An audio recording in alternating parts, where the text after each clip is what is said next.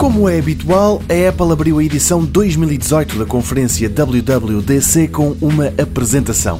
Começou com um pequeno resumo dos últimos tempos e depois lançou-se às novidades.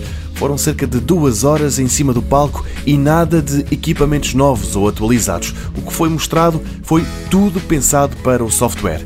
Assim, o que ficou prometido é que todas as plataformas da Apple vão ter um novo sistema operativo lá para o outono: iOS, WatchOS, tvOS e macOS todos vão ser revistos e melhorados dentro de alguns meses. Nos tablets e telemóveis, o que se espera é que o iOS 12 seja mais rápido, mais personalizado e com preocupações ao nível da saúde do utilizador quanto à rapidez e para alegar que se preocupa com os equipamentos mais antigos, a Apple deu mesmo o exemplo do iPhone 6, que com o novo sistema operativo vai ver as apps arrancarem de uma forma 40% mais rápida.